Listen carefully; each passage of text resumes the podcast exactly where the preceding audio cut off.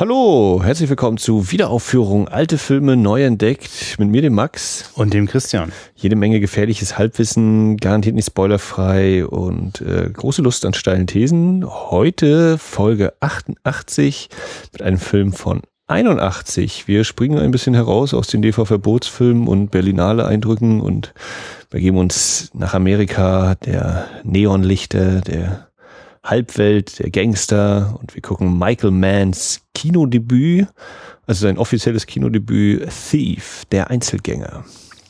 Ist ja jetzt so ein Regisseur, da wage ich es mal, dir nochmal ein paar Fragen zu stellen. Du wirst ihn doch wahrscheinlich schon etwas äh, erörtert haben. Äh, was hat er vorher gemacht, bevor der Kinofilme gedreht hat? Äh, vor Thief hat er gemacht Jericho Mile, ein Mann kämpft allein. Das war in Amerika ein TV-Film, der aber in Europa anscheinend in ein paar Kinos gelaufen ist, was wohl nicht unüblich war zu der Zeit. Und davor ähm, hat er, oder er hat in London an der Filmschule studiert und dann ist er wieder nach Amerika, hat da irgendwie so diverse dokumentarische Sachen gemacht und äh, eben auch bei Serien schon angefangen, glaube ich, mitzuwirken, so Mitte der 70er. Ja, ist Jericho Mile spielt auch im Knast, oder? Ja, genau. Ich erinnere mich, dass ich in einem äh, Bildband von ihm mal geblättert habe und äh, der, glaube ich, auch als Fotograf zum Beispiel auch an solchen Orten irgendwie unterwegs war. Zumindest dokumentarisch hm. beobachtend. Mit Sicherheit, ja. Naja, der Michael Mann. Ja, ich, ich, äh, ich bin, bin sehr gespannt. Äh, ein Film, den ich äh, auch schon ein paar Mal gesehen habe mm, und dem ich so aus der Entfernung, das werde ich mal heute genau überprüfen, ähm, also der sozusagen, das ist so ein, ja, also Michael Mann versteht das wahnsinnig gut über eine, eine, über die Bilder äh, eine Atmosphäre und auch vielleicht so ein Stück Gesellschaft zu erzählen. Mm, und die, der Plot ist dann meistens wirklich äh, eher so ja, also so, das, das, das gibt's auch so, das, das zieht sich auch wie ein roter Faden durch, aber der schockiert einen jetzt nicht mit allzu aufwendigen äh, Verwirrungen und, und Komplexitäten. Und ich glaube, dass ich beim Thief das auch mal ganz schön doof fand. So, ich dachte, oh Mensch, da geht doch eigentlich mehr so. Ich finde das ein, durch die Bank weg hervorragende Schauspieler. Ich freue mich total, James Kahn jetzt wieder zu sehen. Äh, und äh, ich finde auch der, der James Belushi ist mhm. ja wirklich, also ich, totale Verschwendung, dass der quasi in meiner Wahrnehmung mal aus, fast ausschließlich auf komische Rollen äh, abonniert war.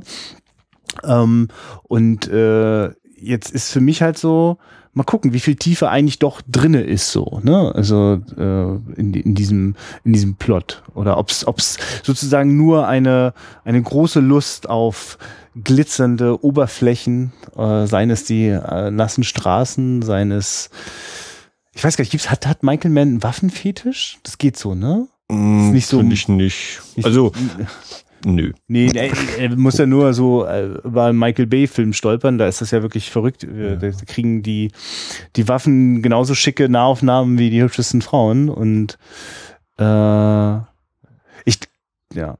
Also äh, von meiner Seite aus wird es heute wahrscheinlich eine einzige Lobhudelei werden, denn äh, ich habe es ja irgendwann schon mal erwähnt in diesem Podcast, dass Michael Mann quasi mein, mein Lieblingsregisseur ist und ich halte Manhunter, Blutmond, Roter Drache von äh, 85, 86 für quasi den besten Film, der je gedreht worden ist, weil ich ja auch so viele Filme kenne, deswegen kann ich das sagen.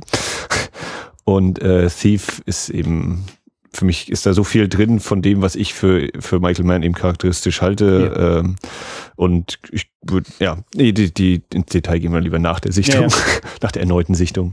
Ich weiß gar nicht, wo ich die Theorie her habe. Das ist so bestimmte Filmautoren gerade, oder also die gibt's einfach, ich wollte es gerade auf Hollywood beschränken, aber das ist, glaube ich, völliger Quatsch. Äh, es gibt einfach so Filmautoren, die machen eigentlich sehr früh, vielleicht sogar als erstes, einen Film, und dann danach eigentlich diesen Film immer wieder so ne? Mhm. und also gar nicht äh, abschätzend äh, also despektierlich dass das dann dass da gar nichts Neues passiert sondern eigentlich die Herausforderung oder vielleicht sogar die Kunst genau zu wissen wovon man erzählen möchte und wie man das auch machen möchte und dann sind das eben die Details in der in, in der Zeit, in, in den in kleinen Unterschieden in den Figuren. Und bei Michael Mann auf jeden Fall. Also ich, ich habe jetzt so im Kopf viel präsenter Filme wie Heat oder Miami Vice mhm. und äh, habe so das Gefühl, das dürfte ganz klar ein Heimspiel werden. So. ja. ja, für mich ist Michael Mann immer, äh, wir haben einen Mann, der ist Vollprofi bei dem, was er tut aber äh, sobald er eben einmal von seiner Agenda abweicht oder äh, irgendwie andere Punkte da reinspielen, dann geht das eben ganz doll schief, das, was er eigentlich so machen möchte. Ja. Und äh, da liegt dann immer so eine gewisse Tragik drin, egal ob es nur ein Gesetzeshüter ist oder ein Gesetzesbrecher. Und, naja, das werden wir gleich äh, Ja. sehen und dann wohl wahrscheinlich auch auswerten. Ja. Und als letzte Botschaft von mir, bevor wir loslegen, ich habe mich in Tuesday Welt, glaube ich, zweimal verliebt. Und ich weiß nicht, ob ich das zuerst in zweimal in Amerika gemacht habe oder in diesem Film. Ähm, aber ich finde in beiden Fällen das eine hochspannende Schauspielerin, die, die könnte einfach nur schön und blond sein. Die ist ganz schön mehr, viel mehr, glaube ich. Ich habe ein bisschen Angst bei Thief jetzt. Mal gucken. Ja, da. Das könnte berechtigt sein. dieses- Ja? äh, und, und ich würde noch kurz einschieben, wir äh, haben nämlich die frisch äh, Ah ja, oh ja, erschienene, das äh, rausgekommene Five-Disc Ultimate Edition vom OFDB Filmworks hier vorliegen, wo jeder, der den Film bisher mochte und den Film mögen möchte, äh, eigentlich wunschlos glücklich sein dürfte. Denn alles, was Arrow vor, jetzt glaube ich, ungefähr anderthalb Jahren damals auf ihrer Blu-ray-Veröffentlichung mit dabei hatte, ist hier drauf und noch ein bisschen mehr. Es gibt Audiokommentare, Analysen, Featurettes, äh, Trailer logischerweise und eine sehr, sehr hübsch äh, gemachte Verpackung, auch das sei erwähnt, von Benjo Media, ähm, die auch ganz viel so in diesem äh, für deutsche Labels machen, weiß ich. Ähm, ja, und äh, natürlich im Zentrum dieses Ganzen steht der Film und wir gucken uns jetzt die Director's Cut Fassung an. Nicht zu verwechseln mit dem Special Director's Cut. Ja, oder- der Special Director's Edition oder der Kinofassung. Denn, also, das vielleicht auch kurz, Michael Mann ist jemand, der, die Filme sind bei ihm eigentlich auch nie fertig. Äh, sobald eben ein Film auf einem, einem weiteren Medium kommt, wird auch nochmal Hand angelegt vom Meister und äh, selbst Black Hat hat mittlerweile schon seine zweite Schnittfassung bekommen und äh, wer zum Beispiel von äh, dem letzten Mohikaner mal was anderes als die Kinofassung haben möchte, der muss nach Amerika gucken und da gibt's auch, oder von Ali gibt's auch zwei Fassungen mindestens oder Manhunter gibt es mindestens zwei verschiedene Schnittversionen und äh, eigentlich bei jedem Film von ihm oder fast jedem Film mittlerweile. Ich glaube, bei Public Enemies steht es einfach nur so ganz klein auf der Blu-ray hinten drauf, äh, kann von der Kinofassung abweichende Szenen enthalten oder irgendwie sowas. Aber ich weiß gar nicht, ob es da bei Schnittberichte tatsächlich irgendwie was gibt, weil wenn der nur in dieser Blu-ray-Version rausgekommen ist, ohne dass man die Kinoversion nochmal zum Vergleich anlegen kann, ist es natürlich auch schwer, sowas äh, zu, zu äh, untersuchen, ganz konkret. Ja, aber so, das ist ein guter Spruch mit diesen von der Kinofassung abweichende Szenen. So war mein Gefühl äh, bei den Filmen der letzten 15 Jahre, wenn er Veränderungen gemacht. Ich weiß noch, ich glaube, Ali habe ich geguckt und ich habe es gar nicht geschnallt. Ich wusste, Mm, Nee, bei Ali war auch viel, also wenn man da bei Schnittberichte.com guckt, äh, da ist eben ganz viel so, es ist die gleiche Szene, nur hier nimmt er die Kameraeinstellung, da Mhm. diese, hier nimmt er was dazu, das nimmt er raus. Also darf zu sagen, es fehlt was oder es kommt was hinzu, ist sehr schwer, weil er dann die Szenen eben gerne mal so als Ganzes nochmal fast neu überarbeitet. Ob man das dann merkt, ist natürlich noch eine andere Sache, Mhm. wenn man den Film eben nur zweimal sieht, aber ich kann mir vorstellen, für Michael Mann macht das dann durchaus schon was aus. Und das eben von Film zu Film und Version zu Version finde ich auch unterschiedlich, je nachdem, wie intensiv man da eben reingeht und sich überhaupt damit auseinandersetzen möchte, will, kann. Ja, mal schauen. Thief ist einer dieser Filme, da habe ich auf jeden Fall die Schlussszene bestimmt schon mal 30 Mal am Stück geguckt. äh, da, da würde mir auffallen, wenn er da im Frame-Bereich rumgespielt Wir überprüfen das jetzt. Wenn die mal. Abspielgeschwindigkeit irgendwie. Ja. Oh ja, das stimmt. Das kann ich mir vorstellen, dass da was gibt. Ja. Also, Thief, der Einzelgänger, Film ab. Und Film durch. Wir haben geschaut, Thief, der Einzelgänger von Michael Mann, 1981. James Kahn spielt Frank. Frank ist mit 20 Jahren in den Knast gewandert, war dann insgesamt elf Jahre inhaftiert, ist jetzt seit ungefähr vier Jahren wieder raus, ist jetzt 35 und Frank hatte ein Ziel und das Ziel hat er sich äh, zusammengebastelt als Collage, als ein, ein kleines Schaubild. Und das Ziel heißt Frau, Kinder, ein eigenes Haus, die eigenen vier Wände und ein in Anführungszeichen gutes Leben. Und äh, so viel Geld, wie er dafür noch braucht und äh, das will er sich mit Einbrüchen verdienen und dann ist er aber raus aus dem Geschäft und dann lebt er ehrlich und als guter Bürger. Und nur hat er das Problem, dass er eine Abkürzung findet und dann stellt sich nach so drei Vierteln der Abkürzung raus, "Hm, scheiße, irgendwie biegt die in die falsche Richtung ab. Und Ja, und weil ich dir so gegenüber sitze, so ein bisschen so wie in so einem Café, wo sich James Kahn und Tuesday Welt gegenüber sitzen und du so ein bisschen die Lebensgeschichte von unserem Dieb erzählst, Ähm, und ich so ne diese diese diese besondere absurde und doch so schöne Szene vor Augen habe, dachte ich kurz so, das ist jetzt nur mal so, ich muss das reinschieben. Wir müssen das vielleicht mal irgendwann mal machen, dass wir uns eine Atmospur passend zum Film äh, in unser Filmgespräch packen, weil äh, wenn da jetzt die ganze Zeit, ne, weil dieses Café über offenbar auf einer Autobahnbrücke ist mhm. und da ständig die Autos so drunter durchsausen und ab und zu klimpert mal so ein bisschen äh, Geschirr oder man hört so Leute im Hintergrund murmeln, mal lachen, mal schreien. Ähm, das wäre so eine interessante Hintergrundatmung. Also die müssten wir jetzt auch mhm. live hören und würden jetzt uns in die so reinschunkeln. Und dann würde ich mich fragen, äh, ob das so einen ähnlichen Effekt hätte, weil ich finde das wirklich faszinierend, wie dieser Film äh, also ein, zwei Stellen hat, in denen da einfach eigentlich, also ich finde aus einer unmöglichen Grundsituation, einfach indem er konsequent drinne bleibt, äh, ganz schön ähm, also mich denn tatsächlich als Zuschauer packt so. Also auch, auch den skeptischen Zuschauer mir, den, mhm. den, was ist denn das für eine hä, abgedrehte Geschichte? Und äh, also das, das äh, hat mir heute viel Spaß gemacht so beim Schauen. Ne? Also über meine mh, hm, das glaube ich aber jetzt nicht oder das ist ja unrealistisch Hürden hinweg, dass, dass man da in so einen Genuss kommt und das ich kann dir noch, ich wüsste immer noch nicht, also bin mal gespannt, worüber wir gleich noch so reden, aber ich frage mich gerade, liegt das eigentlich an dem Schauspiel, liegt das an der Inszenierung, an den, an den, an diesen nächtlich neon getauchten Bildern, ist, ist mir noch gar nicht so klar, ne? Aber so fühlt sich, das ist vielleicht so das letzte noch, bevor wir nochmal so richtig reingehen. Ähm, es ist so ein bisschen so ein Film, kurz bevor man schlafen geht, so, ne? Also es ist so in so einer Pre-Dream-Phase irgendwie so. weißt, kannst du mit was anfangen?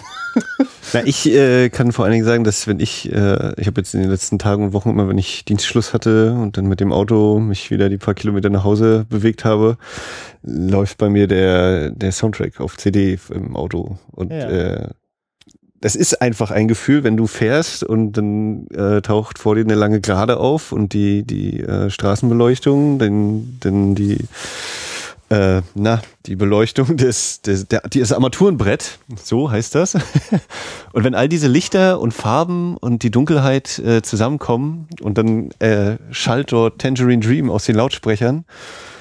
Äh, ich fahre natürlich hochkonzentriert, ich habe ein Tempomat, deswegen fahre ich auch ja nicht zu schnell und so, aber äh, das äh, ja, das ist so vielleicht das Dichteste, was, was mich äh, gefühlstechnisch an diesen Film ranbringt in der Realität falls du das nachvollziehen kannst. Das kann ich total nachvollziehen, weil also ich freue mich auch, wenn unser Gespräch nachher vorbei ist und es ist mittlerweile schon wieder ja. total dunkel draußen und äh, die CD wird wieder starten. und ich werde mich äh, fröhlich grinsend nach Hause begeben. Man muss jetzt einfach mal wissen, dass Max so ein geiles Auto fährt, bei dem die Türen, die Seitentüren automatisch schließen, so von der Seite rein und dann zugefahren werden. Ähm, das ist schon geil, ja. Schön, schön dass wir darüber gesprochen haben. Ja. Nein, das ist das, also, es ist, das, das ist ja ein bisschen so ein Fetisch. Das ist ja, dieser Film hat auch diese Bilder, in denen ich aus, nicht aus erzählerischen Gründen gerade auf irgendwelche spiegelnden Motorhauben oder schicken Radkappen äh, der Blick gerichtet wird, ne? Sondern das ist einfach ein, so ein, so ein Moment denen zelebrieren und das hat auf jeden Fall was mit unterwegs und durchschreiten, durchfahren, so, ne? Und, äh, ich, wie ist denn das, wenn der Soundtrack läuft? An was denkst du denn? Denk, rekapitulierst du Arbeit? Denkst du darauf, was gleich Schönes als nächstes nee. kommt? Oder? Also Arbeit rekapitulieren auf gar keinen Fall. Einfach ja. irgendwie so dieses ja, so ein, ein diffuses, unbestimmtes, positives Gefühl erzeugt ja. das. Äh, und, und was einen so ein bisschen vielleicht auch abschottet, weil du ja auch in dem Auto hast ja deinen, deinen geschlossenen Raum, in dem du mhm. bist, vom Rest der Welt. Und äh, ja, der Halbstarke fühlt sich ein bisschen cool, wenn er dann so fährt. Ja. ja. Also die, die äh, Motorhauben-Szene übrigens, wenn, wenn das so ist, das ist äh, typisch Michael Mann, äh, Szenen, Themen zu wiederholen oder wieder aufzugreifen in seinen Film. Und wer Miami weiß, die Pilotfolge sieht, wenn dann äh, Phil Collins am Schlagzeug durchdreht in the Air Tonight, dann äh, Crockett Gas gibt oder Tubbs, ich weiß nicht mehr, wer am, am Steuer sitzt, äh, dann haben wir genau die gleiche Einstellung, die Motorhaube, die eben äh, uns wunderschön reflektierend die Nacht zeigt, die Lichter der Nacht. In welcher Stadt spielt dieser Film eigentlich? In Chicago soll es.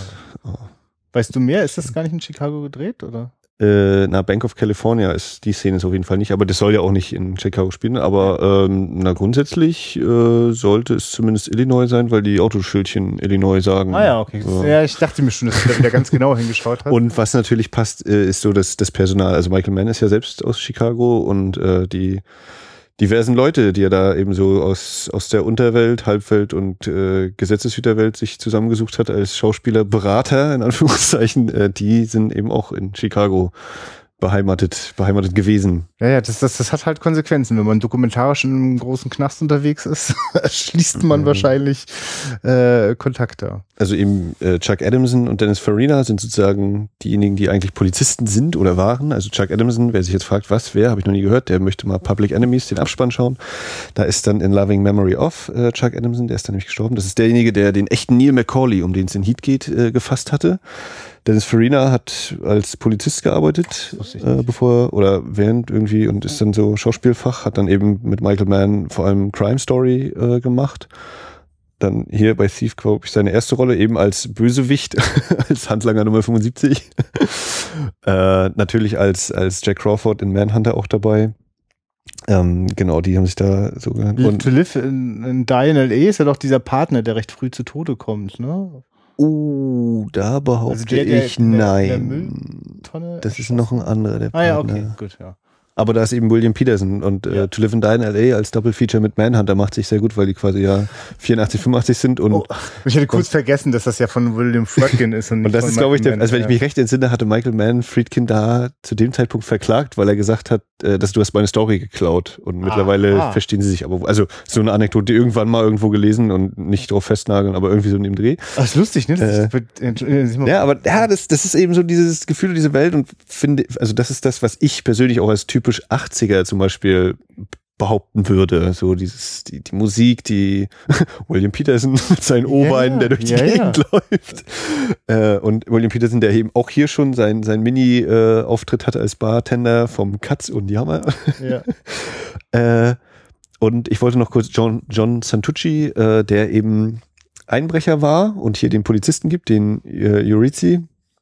Und der äh, diese, diese Burning Bar, was äh, mir auch vor ein paar Tagen erst tatsächlich bewusst geworden ist, das Musikstück, das Burning Bar heißt, habe ich immer mit die brennende Bar, weil er ja Mhm. das Ding nachher anzündet, Ja. aber dass das auch natürlich der, der Stab ist, dieser Brennstab, mit dem er Mhm. eingebrochen wird. Das Mhm. hatte sich der Santucci tatsächlich in echt äh, ausgedacht, umgesetzt und damit wohl Erfolg gehabt, äh, soweit ich weiß. Und der ist eben auch ähm, bei Crime Story dann nochmal dabei. Und bei Crime Story gibt es eben genau diesen, äh, diesen Einbruchsvorgang dann auch nochmal mit diesem Stab eben, der da konstruiert wird. Und äh, ja, also Michael Mann, äh, Authentizität oder äh, Nähe zum, zum, zur tatsächlichen Welt ist eben da bei ihm. Allein dadurch, dass eben solche Personen, oder ein Punkt sind eben diese Personen, die da eingesetzt werden und mitspielen. Ja.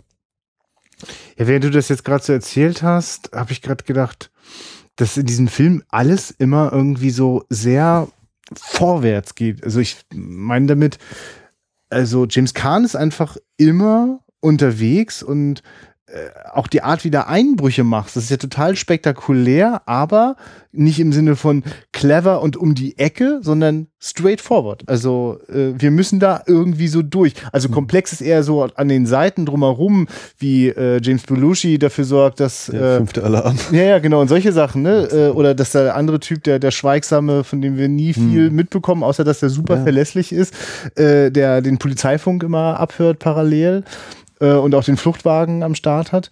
Ähm, aber James Caan geht halt immer sehr zielstrebig und geradeaus äh, voran, auch wirklich so, äh, wenn das auch mal irgendwie also wenn ihn das mal in große Gefahr bringt, egal, ich muss mich auch sofort drum kümmern. Der lässt nicht irgendwie was kurz mal liegen und denkt noch mal drüber nach, sondern immer handeln. Genau, das ist vielleicht so dieses immer sehr direkt vorwärts. Ich glaube, wenn der jetzt an einem Safe stehen würde und er müsste erst den Zahlencode knacken, er würde durchdrehen.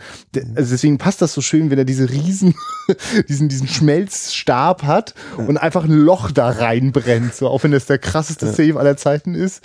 Ja, das Ähm, passt eben zu der, zu der Diner-Szene dann wieder, äh, die du angesprochen hast, wenn er sagt, er hat diese ganze Zeit verloren, er muss diese Zeit aufholen. Ja. Das ist jetzt, ne? Er hat Ah, diese, er hat elf Jahre im Gefängnis gesessen und hier, das ist das Ziel. Das ist äh, ähm, der American Dream, ne? Äh, Geld, Haus, Frau, Kinder. Äh, und, und das erreiche ich jetzt. Punkt. Und äh, dazu kann man sich die Frau auch einfach ins Auto stecken erstmal und äh, sie dann eben überreden. Das muss gar nicht mit Gefühlen zu tun haben. also ja.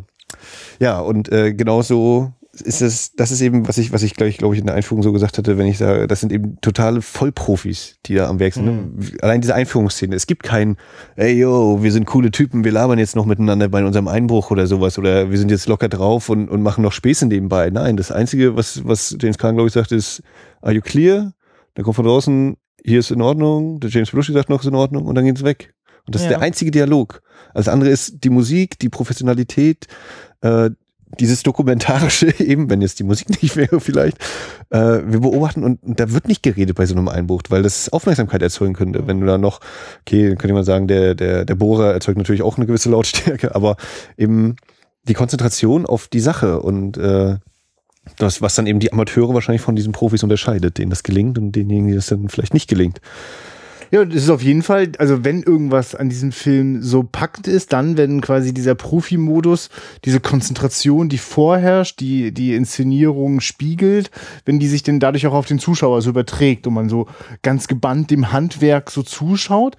Aber eigentlich ist das ja eine hohle Übung. Und dann finde ich es aber interessant, dass, also weil, ja, okay, dann gucke ich den jetzt halt bei ihrem Handwerk so mhm. zu, ne? Und äh, dann gibt's halt diesen, das Ding, das ja James Kahn sich jetzt vorgenommen hat, das ist jetzt, ich mache jetzt, also wir sehen am Anfang bei einem Bruch und danach kommt er halt in die Situation für einen ganz dicken was mafiösen äh, äh, Supertypen, äh, das äh, die Geschäfte äh, zu machen, also, ich, also also erstmals in seinem Leben einen Auftraggeber zu haben und dann hat er schon vor, ich mache jetzt diesen einen Job und dann setze ich mich ab und dann habe ich einfach ja. mein mein Glück so. Ähm, aber wie der da vorgeht, könnte man ja auch sagen, macht er jetzt professionell, aber eigentlich macht er das getrieben auf, er ist mir super unsympathisch, also unsympathisch ist eigentlich noch ein nettes Wort dafür, dass der sehr gewalttätig vorgeht. äh, also auch, also eigentlich völlig unglaubwürdig, dass eine Frau das irgendwie mitmacht. Und dann denke ich, na ja, aber er packt sie sich einfach und also sie hat auch wirklich nicht viele Gelegenheit, ja. sich zu wehren. Mhm. Und dann ist einfach nur interessant, warum ist denn diese diese, diese, diese Rüde, ich, ich finde immer noch nicht das richtige harte Wort. Rüde ist mir viel zu soft. Macho. Und ja. Macho ist wahrscheinlich nicht mal. Aber ich sag mal so, vor allem jetzt mit den. Mit ja, dieses Gefühlskalte ist es. Also für mich ist dieses, gerade, gerade, gerade die Beziehung ist eben so eigentlich eine totale Gefühlskalte. Ist einfach nur, hier auf dem Zettel steht, ich brauche eine Frau und Kinder.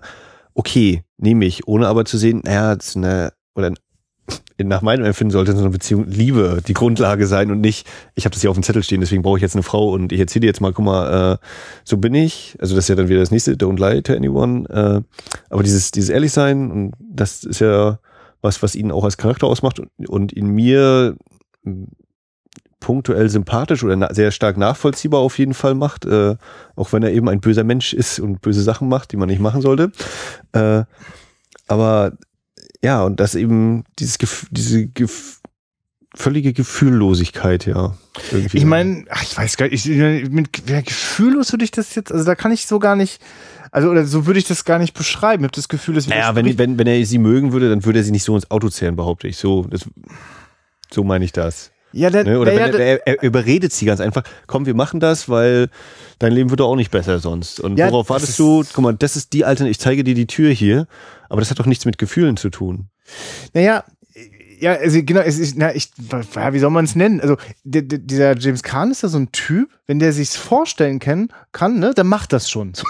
Während andere noch so, ja, also, er sagt dann ja auch, lass uns mal den romantischen Kram springen und ja. einfach, ne, also, ich, also, ich kann mir das gut vorstellen. Also, warum sollte es dann nicht so sein? Also, er hat da einfach eine wahnsinnig, ähm, also, ist, er kann sich, sich selbst wahnsinnig gut überzeugen, so, ne? Okay, ja, die Sache nehme ich an und das, und er weiß ja auch, er ist ja auch fleißig und unnachgiebig, so. Also, er geht quasi diese Beziehung so an, wie er in den Fall Auto angeht. verkauft. Ja, Autoverkaufen vielleicht auch nicht schlecht. Das macht er ja, also wir sehen ihn ja Verkauf nicht so richtig beim Autoverkaufen, aber er ist mhm. ja Autoverkäufer, das stimmt. Mhm. Stell ich mir auch so vor. Da musst du, umso überzeugender du nach vorne gehst damit, umso besser wirst, wird dein Geschäft laufen. Und das ja. ist ja eben äh, auch noch die Phase dieses Übergangs, also wo eben noch Okla, der noch, also sein, sein Ziehvater, der ihm sowohl das böse Handwerk beigebracht hat, aber eben auch diese Regel mitgibt, Lüge zu niemandem. Wenn du ihn nicht kennst, wer, wer sind die dann überhaupt, dass du, dass sie nicht die Wahrheit wissen sollten? Ist doch egal. Also sei einfach ehrlich und, ne, und das ist eigentlich dann seine große Trumpfkarte. Ich Mhm. spiele mit offenem Blatt. Ich bin ein Verbrecher, aber kann dir halt Materielles bieten, zumindest erstmal. Ob das dann gefühlstechnisch was ist, ist vielleicht noch eine andere Sache. Ähm, ja. Jetzt geht er, also wir können noch ein bisschen beim Diner bleiben, weil eigentlich ist es, also ich habe auch das Gefühl, wer bei Marke, bei Zeitmarke 40 äh, noch dabei ist, der bleibt auch den Rest des Films dabei. Aber es würde mich echt nicht überraschen, wenn Leute da aussteigen, so, ne? Also Hm. die reden da 15 Minuten oder was, mindestens? Ja, das ist schon nett. Und, und äh, also wir, die, die Anfangsprämisse ist für jeden Zuschauer auf der Welt erstmal, what the fuck? Also äh, wir alle kö- können uns eher total empathisch fühlen mit äh, Tuesday Welt, die also wirklich die Augen aufreißt und denkt, was ist denn mit dir nicht in Ordnung, Alter? Und äh, äh, irgendwie, irgendwie zieht's einen denn rein. Er, er kann sich's halt vorstellen und ist super egoistisch so. Ne? Also ich glaube schon, dass er auch was für die empfindet. Ich glaube auch, dass er die schon sehr oft in dieser Bar hat sitzen Ja, er sagt sehen. ja, seit fünf Monaten kommt Ja, er jeden Tag genau. da rein und sagt Hallo. Und in seinem Kopf ist das Thema durch. Komm, lass uns loslegen. Ähm, und das macht ihn, also genau, er ist nicht, ja, man könnte sagen, der ist nicht besonders empathisch gegenüber anderen Leuten, weil er ja ständig. Ja, ich meine, er hat es ja vielleicht auch nicht wirklich anders gelernt. Wenn Nee, das diese, also, er ja. Ne, das äh, ist, kann ich nicht nachvollziehen, weil ich nicht im Knast war. Aber wenn ich elf, wenn, wenn man 20 ist und man kommt in den Knast und dann eben für mehrere Sachen wird man immer wieder und hat mit Mord und Totschlag und Gewalttätigkeit jeden Tag zu tun. Und das ist ja, ne, genau, er sagt, äh, you become ice. Ne, oder Mhm. du, du alterst eben nicht. Und äh, deswegen sind hier auf dem, auf meiner, auf meinem, meiner Lebenstafel auch die Totenköpfe, weil das jetzt ziemlich wieder ein Kreislauf ist. Man wird Mhm. älter, man kriegt Kinder und dann stirbt man, aber man hinterlässt irgendwie was in der Welt und nicht, bumm, bist in diesen grauen Wänden und irgendwann bist du halt nicht mehr da und Nee, ich meine, er beschreibt ja, ne, er kommt in den Knast, erlebt, äh, was dort Schreckliches passiert, wenn man dort äh, neu ist. Und als er an der Reihe ist, ist das eigentlich so ein Moment auf gebrochen werden für den Rest des, Le des Lebens, also quasi lebendig tot sein Ja. oder überleben.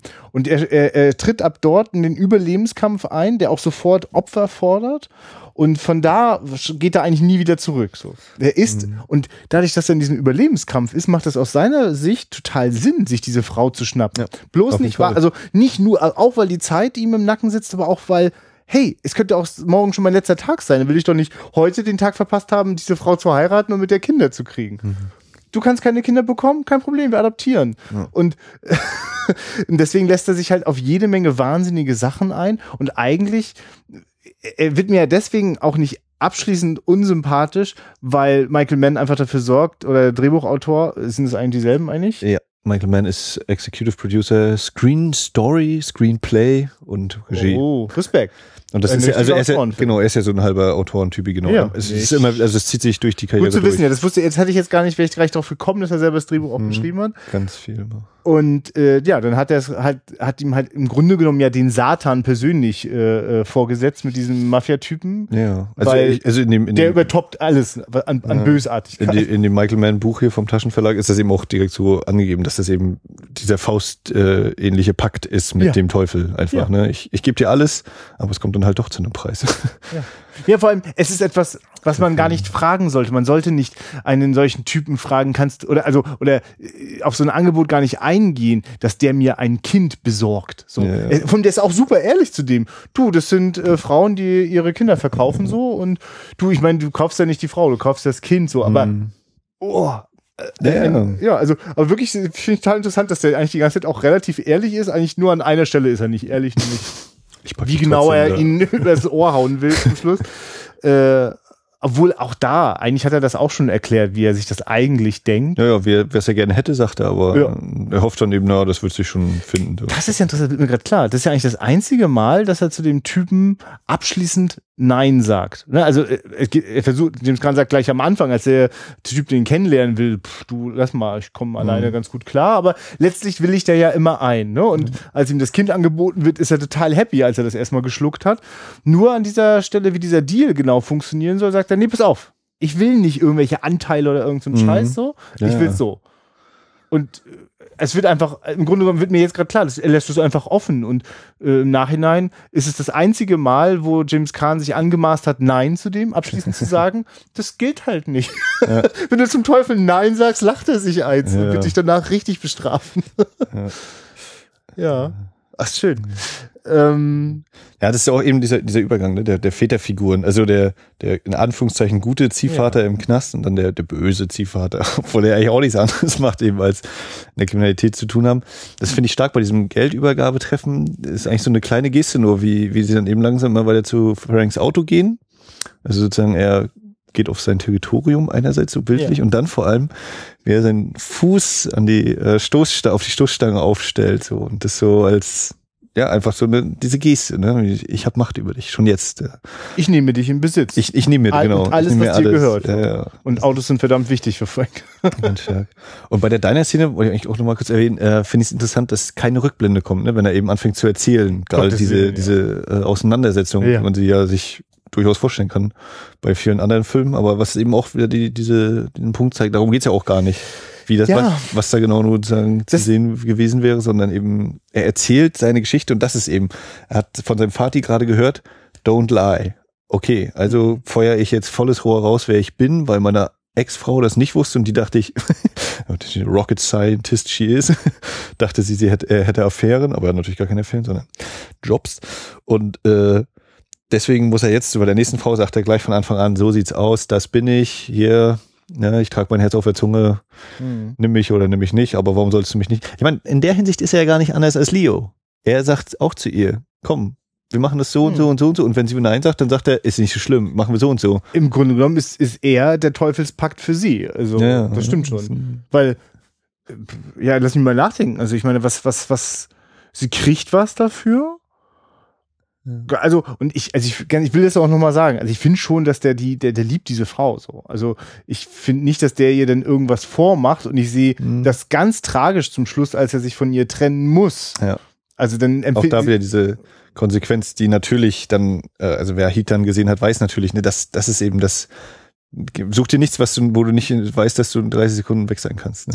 Ah, daher kommt das, ne? Daher kommt dieser Satz. Das sagt Robert De Niro oder, oder äh, Al Pacino? Äh, Robert De Niro sagt den ah, ja. in, Heat dann, glaube ich, direkt. Und das ist die deiner Szene in Heat, ne? Wo die das besprechen? Das ist doch, ich glaube, doch, ich weiß, es geht genau darum. Die beiden treffen nee, sich das, erstmalig und. Da, da kommt es, glaube ich, auch nochmal, aber es ist schon, wenn die sich untereinander besprechen, wo Robert De Niro zu den anderen sagt, das ist mein letztes Ding, was ich mit euch drehe. Ah, okay. Und dann sagt er eben, glaube ich, noch einmal seine Maxime auf. Aber 100% bin ich mir auch, auf jeden Fall ist das ja, eben ja. genau das, das gleiche Prinzip eben, ne? Das, ja. was De Niro dann eben da nicht kann, weil ihn noch irgendwas hält, äh, kann Frank hier tatsächlich gehen lassen. Wobei beide ja eigentlich die Frauen. Naja. Ja. Ja, und interessant, aber, das ne, ist, aber ich stimme dir zu, dass da eben schon, da muss man, muss ich schon ein bisschen schlucken, trotz allem, ja. Ja, ja, und ich meine, würden da Rückblenden kommen, würde das das völlig kaputt machen, weil mhm. dann könnte man ja denken, äh, dass das nur eine schlechte Exposition ist, die dann viel zu spät im Film kommt. Aber ja. ein, also im Nachhinein sehe ich das als eine dramaturgisch sehr geschickte Idee an, äh, eben nicht auf so eine Expositionsscheiße reinzufallen. Stattdessen äh, laufe ich mit diesem Typen mit, der mir viel zu aggressiv vorgeht, so. Also also er beschreitet eine bestimmte Grenze nicht, so dass mhm. ich noch mitgehe, aber trotzdem, wenn er das erste Mal seine Knarre zieht, denke ich, Alter, bist du bescheuert so? Und wenn er mit der Knarre dann noch durch das Büro geht, denke ich, Alter, du reitest dich doch total in die Scheiße, das ist doch total blöd so, ne? Aber, aber das, und dann erklärt er eben, ne? er ist äh, in diesem Status angekommen, wo es egal ist, ob man ja. lebt oder tot ist und wenn ihm einem das egal ist, dann äh, läuft das quasi. Ja, und, und in der Welt ist es ja halt eigentlich absurd, dass der jetzt sowas will, ne? Und, und das ist jetzt eigentlich schön. Das, das passiert jetzt ja eigentlich 15 Minuten lang. Dass der mit aller Nachdrücklichkeit beschreibt, wie er eigentlich zu einem, äh, äh, ja, weiß ich nicht, zu einem lebensunfähigen Überlebenden, Überlebenskämpfer geworden ist. Mhm. Und das soll nicht so bleiben, er will das Leben. Und zwar jetzt sofort, bevor es vielleicht morgen schon gar nicht mehr möglich ja. ist. Und das hat so eine, das hat so eine naive Einfachheit, die hat dann irgendwas Eindringliches. Also eigentlich mhm. so wie wir, äh, so wie Tuesday Welt, so aus, aus wie, das ist ja echt toll gespielt von ihr, wie, wie aus dieser Skepsis und diesen aufgerissenen Augen langsam so so neugierige Augen werden und dann irgendwann die Hand sogar gereicht wird. Ja, also so ein bisschen so, Mann, der, will, der weiß aber wirklich, was er will. Und da hat er natürlich voll recht so. Sie weiß ja gar nicht, was sie will. Ne? Das ist ein tolles Bild, das er beschreibt. Du, du wartest auf diesen Bus, in den du ja dann doch nicht reinsteigen würdest, weil du gar nicht wüsstest, wohin du fahren willst. Ja, Das stimmt. Und das ist krass. Er weiß genau, wo er hinfahren will. Es ist fast absurd, dass dieser erwachsene, haarige, brutale Typ dieses, diese, diese Bildercollage mit sich rumträgt, so, ne? Ja, das will ich haben. Aber das zeigt ja auch eigentlich eben diese, diese Widersprüchlichkeit dann eben auch bei den Charakteren. Das ist ja, ja auch nun nicht nur bei Thief eben auch das, was ich eben auch dann immer wieder so findet, eigentlich dieses, also es ist ja nun mal der, der amerikanische Traum einfach, ne? Mach einen Haufen Geld, äh, hab dein, deine Familie, dein Haus, ne? Und hier ist es halt das Problem, naja, es kommt halt nicht so auf legalen Wege, das Geld.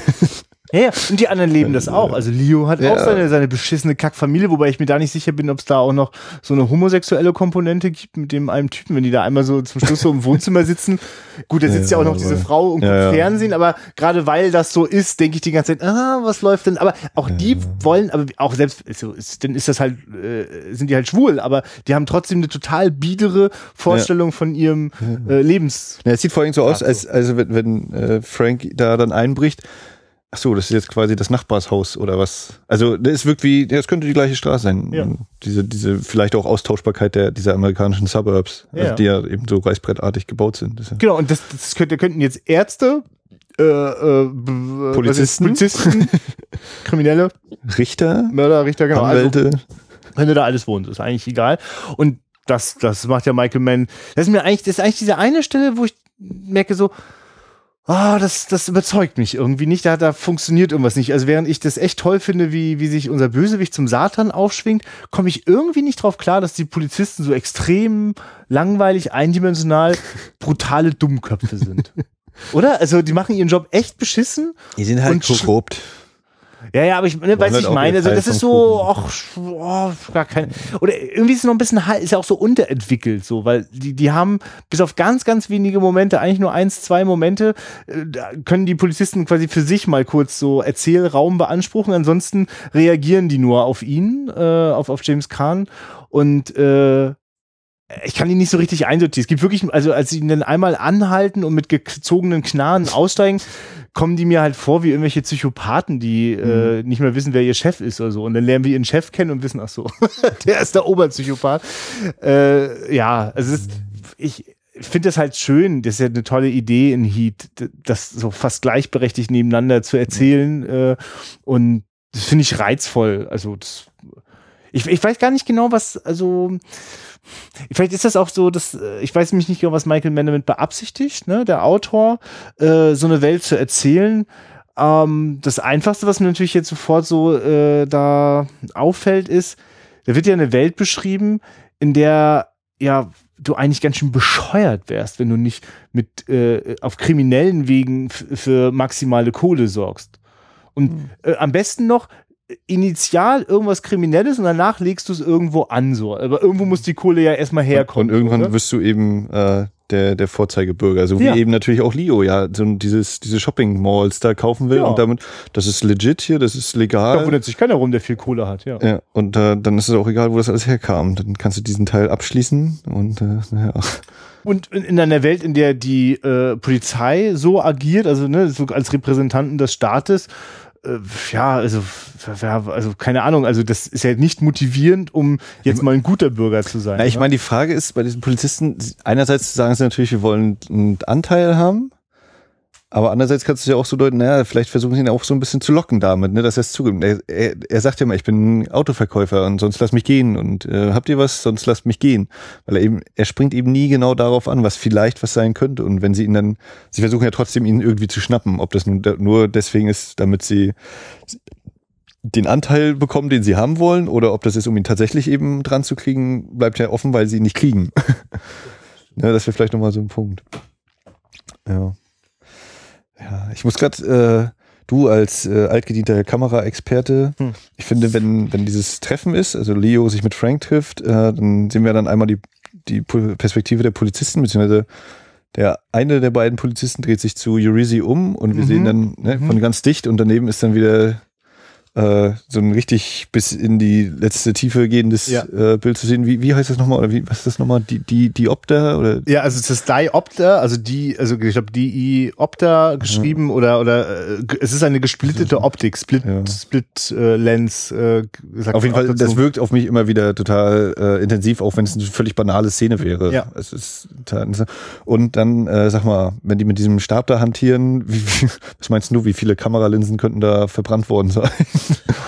Oder was ist so? Naja, ich weiß nicht, also es sieht ja so aus, als es gibt ja eigentlich im Grunde genommen immer wieder, es gibt ja so eigentlich nur einzelne Einstellungen, äh, in denen tatsächlich was schmilzt. Ich glaube, ansonsten ist das vor allem ein Funkentheater und, äh, und die Aufnahmen, in denen dann äh, wirklich man sieht, wie das Metall schmilzt, siehst du auch, die sind quasi im Vergleich zu den anderen extrem unterbelichtet, damit sozusagen Ja, das, was so wahnsinnig hell ist, überhaupt zu erkennen ist. Und äh, die sehen mir alle aus nach langer Brennweite, also aus guter Entfernung. Aber nee, gar keine Frage. Da geht schon ganz schön die Luzi. Äh, Ich finde auch so, allgemein sind immer mal so ein paar, ja, was sind das, Tracking-Shots. Also Ja. mit dem, mit dem äh, Beeper beim Bus ist das einmal so, aber es ist noch irgendein paar anderes. Wenn, wenn sie das Baby bekommt und ins Auto einsteigt, was eigentlich auch so, äh, fand ich, ja, relativ simpel erzählt. Ne? Also natürlich fand ich dann schade, dass hinterher James im Restaurant nochmal sagen muss, ja, guck dir an, unser Kind ist geboren, Okla ist tot. Ich dachte, ja, das hat, hat er uns ja gerade gezeigt, wissen wir doch. Ne? Also kann es grundsätzlich noch verstehen, dass er es ihr auch nochmal sagen möchte. Also es tatsächlich in dieser Welt existierendes Gespräch, kann ich durchaus teilweise nachvollziehen, aber es ist eben schon so dieses, ah, da hast du doch andere Szenen, wo du es uns gerade nicht erklärst, was doch viel geiler ist, wenn diese Gerichtsverhandlung zum Beispiel ist Ja. und die da immer ihre Finger äh, in, die, in die Wange legen, um darüber zu beraten, naja, gibst du mir jetzt 4000 oder gibst du mir 3000 oder ich habe auch nur 2000, warum nicht damit? Und dann der Richter irgendwann zustimmt, weil sie sich auf 3000 oder 4000 geeinigt haben. so, das habe ich nicht geschnallt. Echt nicht? Nee. Also das, Ich, das finde ich, ich, ich verstehe geil, schon, weil- dass da weil- irgendwas passiert, Ja, aber ich habe es nicht geschnallt. Und äh, also das, genau, weil es eben, weil es echt schön wirklich mal diese Szene ist, wo es nicht explizit gesagt Weil, wird. weil ich danach die nächste Szene mich dann auch nicht richtig kapiere. Ich verstehe schon, dass da irgendwie Korruption am Laufen ist, Ja. aber ich habe es nicht eindeutig Und verstanden. sie haben eben, also die labern eben so dieses Hochgeschwungene. Ja, ja, und genau. Das Einzige, worüber sie eben verhandeln, ist dadurch, dass sie sich, also ich glaube, der Anwalt fängt an mit zwei Fingern, also 2000, dann sagt der Richter vier. Also er sagt es nicht, sondern er hält sich eben die, die Finger in die Wangen. Und das ist die, das Verhandeln darüber. Deswegen sagt der eine hinter ihm dann noch, Ja. was machen Sie da? Bohren Sie sich in der Nase? Und so ein Quatsch. Ach, schön. Ja, nee, äh, Und das also, das zeigt für mich eben vieles. Also einmal, äh, das Erzählen nur über Bilder, ohne dass es noch äh, ausgequatscht werden muss. Es ist dieses Dokumentarische und es ist wahrscheinlich, gehe ich mal fest von aus, auch irgendjemand von den Leuten, mit denen Michael Mann gesprochen hat, äh, von den Anwälten, Richtern, äh, Verbrechern, wird dem erzählt haben, dass das so laufen kann. Ne? Also, weiß nicht, ob die Methode danach schlagartig vorbei war. Du, als wenn der Film irgendwo authentisch wirkt, dann in den ganzen schmutzigen kriminellen Details. Ja. sieht er wirklich sehr gut recherchiert aus. Ja, also ich habe so kurz gedacht, na, wir können diese Folge eigentlich Rififi à la Michael Mann nennen. Ja. äh, ne, weil auch hier diese, darauf Wert gelegt wird und also das macht auch das ist eben auch wieder dieses Dokumentarische, was da durchkommt. Ne? Also das, diese Szene könnte tatsächlich oder hat mit Sicherheit an amerikanischen Gerichten so stattgefunden. Darauf drei Finger. Ja. Aber ja, ich meine, gerade wurde so Refifi, das kriege ich jetzt gar nicht mehr gut zusammen, was da so das, das Thema war, ob das auch eine Frage von Moral war. Da war aber auch viel. Da haben so, wir auch so einen gewalttätigen Männer, äh, also einen gewaltigen Mann, der die Frau voll verprügelt hat, weil du Ja. erinnern kannst, mit dem Gürtel da. Ja. Äh, also der eigentlich auch irgendwo unsympathische, äh, also der mindestens unsympathische Züge hatte, aber trotzdem auch irgendwie so einen, einen gewissen Reiz hat auch diese Figur ausgeübt und bei Aber- Frank ist es nicht anders. Ist das so ein Ding, scheitern die da an, an, an Gier, hintergehen die sich da gegenseitig? Na, da war das, das ähm, der, der eine noch, also die hatten ein genaues Ziel, was sie klauen. Ja. Der eine hat aber noch den einen Ring mitgenommen. Und diesen Ring Ah, ja, kriegt dann die, okay. glaube ich, die Bartänzerin, die er verliebt ist. Und der Chef von der Bartänzerin ist doch der Gegner. Und der merkt dann, Moment, wenn der den Ring, äh, wenn sie den Ring hat, dann hat sie ihn von ihm. Also haben die den Raub durchgeführt und dann Ja, und die Tragödie ist einfach so groß, ne? Also weil es ist ja im Grunde genommen ein ganz schön cooler Abenteuerfilm und dann wird das so eine, so, kriegt das so tragische Ausmaße, weil das einfach irgendwie keiner, keiner, keiner im Guten irgendwie überlebt. Sag mal, aber hier, ne, ist das, ich weiß gar nicht, ich, das ist alles, die sind alle moralisch so im Arsch so, ne? Irgendwie geht's nicht darum, wer irgendwie schlimmer ist oder so. Ich habe zum Beispiel in meiner Erinnerung gedacht, James Belushi macht irgendwie Scheiße, macht einen Fehler, verrät irgendwas oder so, Mhm. ne? Und wird deswegen gekillt. Nee, ist einfach nur ganz räudige, Sch also die gehen ja auch sehr, sehr direkt Ja. und zielstrebig vor. Und äh, ja, ist halt äh, sie wissen halt nicht, dass sie damit. Das Finale, das Finale ist eigentlich genau das, was äh, James Kahn, Tuesday Welt im Diner erzählt. Genau das spielt sich nochmal ab. Er ist dran mhm. und er hat halt gerade noch die, diesen, äh, äh, na, hier vom Eisenstange. Die Eisenstange ja. hat er halt noch, mit der er sich wehren kann und er wehrt sich jetzt. Und ja. alle anderen haben es irgendwie abgekriegt, aber er und wenn dann die Schwarzblende ist, wissen wir, er geht jetzt auf den äh, Innenhof des Gefängnisses und alle wissen, eigentlich müsste er jetzt dran sein, aber keiner fässt ihn an. ja, also ja, ja, wenn wenn das irgendwas erzählt, dann erzählt es vor allem du, äh, wenn du wenn du diesen Teil, äh, also wenn du in diese Eiszeit geraten bist, in diese menschliche Eiszeit, ne, dass du nur noch im Überlebensmodus bist, kommst du laut Michael Mann und diesem Film nicht, wieder raus. Ja. Also das wäre jetzt die Frage, was passiert denn danach? Fängt er jetzt tatsächlich nochmal neu an und zieht seine Prinzipien durch, ohne Abkürzung? Dann sich eine andere Frau und macht noch weiter ein paar, paar Raubzüge. Braucht jetzt natürlich einen neuen Partner eigentlich. Nee, also, ne? verblutet irgendwo räudig in der Ecke so, aber hatte kurz nochmal den Moment von nicht mit mir, don't fuck with me. Ja. Ja, das, also das ist so, ich, also das war zum Beispiel eins von den Dingen, die ich noch so in Erinnerung hatte, dass ich das eigentlich, also wenn ich das rekapituliere, das irgendwie ja ganz schön dünn finde. Was ist denn da so die Fallhöhe? Also lauter Arschlöcher, ja, okay, so, ne? Ähm, und dachte, dass mich das, dass, dass mir das vielleicht den Film verhagelt. Das war nicht schlimm. Ich äh, frage mich gerade, geht es vielleicht auch nochmal um was anderes so? Und ist das vielleicht eher eigentlich eine, eine, eine ist es eine große Allegorie eigentlich auf. Es geht um den Menschen, der was total gut kann, sein, sein Handwerk und eigentlich nur einen Traum hat und den aber eben nicht erreichen kann. Und das ist die Tragik darin, dass er, dass er das eben nicht schafft, weil er, weil er sich halt verführen lässt von, von den falschen, auf den, weil er auf den falschen, weil er auf, während er auf dem falschen Weg ist, gerät er auf die falsche Bahn kommt an die falschen Leute und dann wird es nochmal doppelt und dreifach. Ja, warum macht er das? Warum lässt er sich auf Leos Angebot ein? Ist ja nun wirklich nicht so, dass er spontan sagt, yo, bin ich dabei. Ja, weil er zu ihr sagt, er hat eine Abkürzung gefunden, wie er das schneller schaffen kann, wie er also noch mehr Zeit aufholen kann. Ja, weil er, wie er das er Geld noch schneller kriegt eben, was er sagt, ich mach dich in drei Monaten zum Millionär oder in zwei Monaten. Also ist die Message, lass dir Zeit. wenn, du, wenn du schon Einbrecher bist, dann machst ruhig, erzeug nicht zu viel Aufmerksamkeit, gib dich nicht in Abhängigkeit. Sei ich, unabhängig. Ich will, gar keinen Vorwurf an den Film. So, ich finde überhaupt nicht, dass Filme Nein. welche Messages vor sich herumtragen müssen. Aber ich finde es irgendwie, also ich habe so das, also mein Gefühl ist, dass wenn ein Film nicht in sich so stimmig ist, dann funktioniert das nicht, dass ich den zwei Stunden lang ertrage. Weißt du? Also mhm. deswegen versuche ich dem gerade so ein bisschen auf den Grund zu kommen, was das eigentlich beim Thief ist. Ja.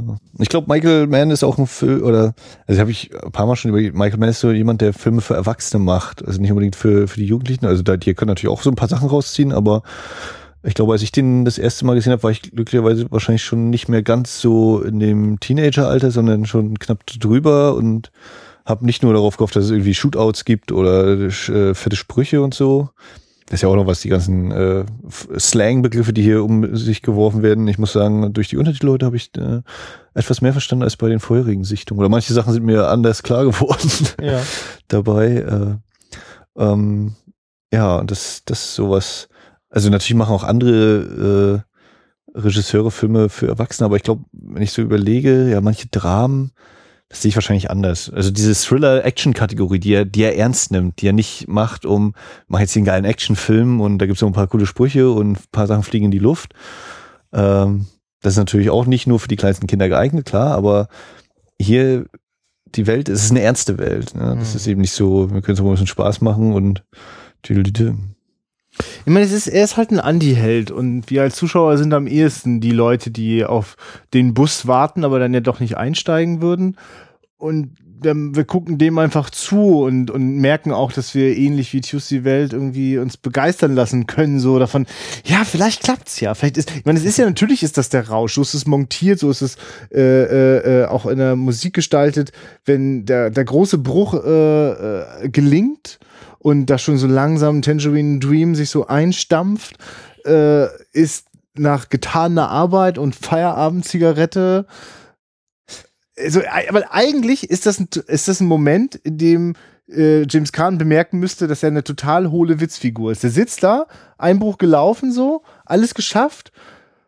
Und jetzt? Ja, jetzt Eigentlich wäre nichts. Ist, jetzt ne, ist Zahltag und jetzt hat er sein Zahl. Ziel erreicht. Genau, ne? Und deswegen, also der Film baut das so auf wie, geil, so jetzt geiler Tag am Strand und ah, ich meine, ich mag schon ich, für mich ist es nicht, also es ist kein ungebrochenes Bild. Also hammerkrasser, strahlender Sonnenschein, also eigentlich super kitschig, aber schon die Zeitlupe von Tuesday Welt, wie die dieses gekaufte Baby in den Händen hält und Vielleicht ist es nur, dass die Sonne sie blendet und sie deswegen so ein bisschen verkniffen guckt. Vielleicht glaubt sie aber auch das nicht. Vielleicht hat sie ja. das Gefühl, sie ist gerade in schön, Zeitlupe in einer Fantasie-Traumsequenz, ja. äh, die ja wohl so nicht ja. sein kann. Na, es ist ein ne totaler Bruch mit diesen düsteren, nächtlichen Straßen, den, den dreckigen Männern, die gerade hart gearbeitet haben. Äh, mir sind gerade noch zwei Sachen einfallen. Einmal, äh, weil du sagst, Zigarette. Äh, beim Diner, bei der Diner-Szene finde ich es interessant, äh, da springt der Funke nicht über, da kriegt er die Zigarette nicht angezündet mhm. übrigens. Geil, ja. Und ähm, weil es eben, weil eben diese Strandszenen oder Szenen am Wasser ja recht äh, selten sind, aber meines Erachtens auch eine, eine Botschaft oder irgendwie was vermitteln wollen, wenn er den Typen, also das, der glaube ich der Sänger der Band ist, die dann äh, nach ungefähr einer halben Stunde in der Bar singt, I've reached a turning point in my life, klopf, okay. klopf, ähm, er mit ihm am, Stra am Wasser sitzt und zu ihm sagt hier, naja, äh, also das sieht geil aus und aber das Wasser ist kalt und die Mackerels, ich weiß nicht, ob das Makrelen sind übersetzt, äh, die trauen sich im Kalten nicht raus, die ziehen sich dann zurück und wissen wir schon, okay, James Kahn ist keine von diesen Makrelen, der ist einer, der äh, wie Jesus übers Wasser laufen wird, wenn notwendig ist. Und äh, so wie dann eben Manhunter auch wieder diese scheinbare Familienidylle zum Schluss zeigt am Wasser, zeigt es auch hier eben so eine, so eine Idylle, die aber auf gar keinen Fall von Dauer ist. Also dieses Happy End, das gibt es eben nicht. Oder wenn, dann ist es nur ein scheinbares Happy End, was wir erleben. Mhm. Und äh, wie gesagt, es wirkt ja auch wie ein totaler Kontrast. Warum sind wir jetzt man, die ganze Zeit in, von Beton umgeben? Äh, das ist ja auch so immer, was immer wieder auftaucht, äh, die, die Charaktere sind irgendwie versperrt, irgendwelche Gegenstände sind im Bild. Wenn, mhm. wenn wir das erste Mal den Autohof äh, sehen, dann sind über ganz viele Autos im Bild und von ganz, ganz hinten kommt James Kahn so als kleine Figur und muss überall hinrufen, damit er gehört wird äh, und Anweisungen geben. Oder wenn er dann den Brief bekommt und sich draußen hinsetzt, dann ist direkt so eine Holzbretter. Du hast überhaupt kein, keine Sicht irgendwo hin. Es ist alles total eng und, und nicht weit. Und dann hast du aber eben dagegen das Wasser, diese Silhouette. Äh, also, oder wenn, wenn sie äh, das, den, den Wagen wechseln nach dem ersten Einbruch und diese, wo, der, wo es ein Tunnel ist, also sie nicht raus können, weil sie nur diesen einen Weg haben, du kannst nicht irgendwie links, rechts, das bist auch da so gewissermaßen gefangen. Und dann hast du eben dieses Wasser, was unendlich scheint, wo du sonst wohin könntest, wo du eben die Freiheit hast zu machen, was du willst. Du kannst dich treiben lassen, du kannst schwimmen, du kannst Spaß haben, wie James Belushi mit seiner Frau und das genießen, aber eben völlig vergänglich. Und äh, diese, diese Flucht, diese Flucht von all den Fluchten, die sie unternehmen, die gelingt eben nicht. Hm.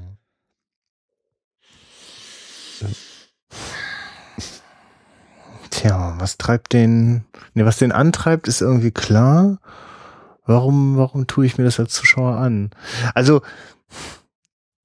ne, mich, für mich ist es einfach eben ja. dieses, das ist, so Arschloch wie er ist, so professionell ist er eben aber auch. Und, und aber warum ist das anziehen? Warum ist Profession anziehen? Warum, warum? Also ich, nee, ich, ich teile das übrigens, ne? Aber was, was, was macht das aus? Warum? Ja, weil er, weil es eben, äh, also es sieht großartig aus, wenn er auch schon in der Anfangssequenz da diesen Elektromagneten ansetzt und da reinbohrt. Also ja. es, ist, es, ist, es ist wie eine Pornoszene, perfekt ausgeleuchtet und kadriert so, wird schön Geht auch ins Loch rein. Ja, ja, aber hallo, ja, wird ordentlich gedrillt. Und ja, ne, es ist wirklich, es, also das ist kein, also wirklich inklusive ja. dem Flug ins Loch hinein und so ist alles dabei.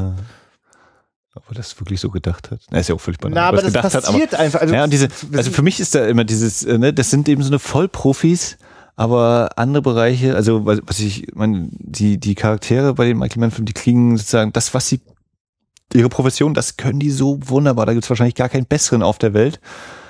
Aber daneben sind, sind das so eine totalen Versager in, in vielerlei Hinsicht. Also so was eben so zwischenmenschliche Beziehungen angeht. Also, und da ist irgendwie so diese Tragik drin. Ne? Dieses, Mensch, das kann er so gut und das andere soll er überhaupt nicht können. Warum, warum ist ihm das nicht irgendwie so vergönnt, dass er auch noch ein bisschen mhm. echtes Glück sozusagen in, in, der, in, in der Gefühlswelt hat? Das ist ja alles so eben die kalte äh, Arbeitswelt und das, das, die Wärme zwischen den Menschen, die, die bleibt ihnen irgendwie versagt. Oder also soll, wird angedeutet, aber sie, sie ist eben auch nicht. Äh, sie, sie ist nur so ein Streifzug. Aber ich bin, ich frage mich gerade, inwieweit James Belushi, äh, James, ja, James Belushi denke ich gerade, da komme ich gleich drauf. Ich weiß gar nicht, ob, wie, inwieweit Michael Mann das in diesem Film so richtig interessiert. Also es ist ja sehr auffällig. Der beschreibt halt immer auch so die, die, die Paarbeziehung so, ne? Und also das ist nur so ganz kurz. Also wenn man mal so drauf guckt, was kriegen wir von James Belushi eigentlich mit? Der scheint Mhm. ja auch irgendwie ganz okay zu sein, hat eine nette Frau und mit der er irgendwie Spaß hat. Die versteht sich auch gut mit der anderen und aber also im ersten Impuls würde ich so denken, oh, das ist aber ganz schön unterentwickelt im Drehbuch so, was, da kann ich gar nichts mit anfangen, so hätte sie auch klemmen können. Aber dieser Moment, wenn äh, James Kahn äh, äh, im, im Finale in diese Wohnung eingebrochen ist und in der Küche Die andere Frau sitzt. diese andere Frau dort sieht, die ihn sieht und sich dann wieder zurück zum Fernsehen wendet Ja, und ich habe nichts gesehen. so einer Mischung aus Angst und genau, und ich habe nichts gesehen. Da ich so, was ist denn da los? Was ist so, eigentlich ist das für mich ja so der Albtraum. So stelle ich mir immer vor, wie es hinter den geputzten Suburbs immer so in den Mhm. Wohnungen aussieht. So totale, totale Ödnis. Ne? ähm, Das blühende Leben. ja. Ich, ich, also ich finde ja, dass das in Heat ist das ja sehr viel Thema so, ne? Also wie, Mhm. wie geht's da den Familien, wie kommen die damit klar und Ne, ist ja genau das Gleiche. Ne? Die sind eben so eine Profis, aber das da, das läuft immer irgendwie schief und schräg und endet eigentlich auch eher nur in der Tragödie. Ist das, ja, ja, aber diesen, diesen Job kriegen sie nicht so wirklich auf die Reihe.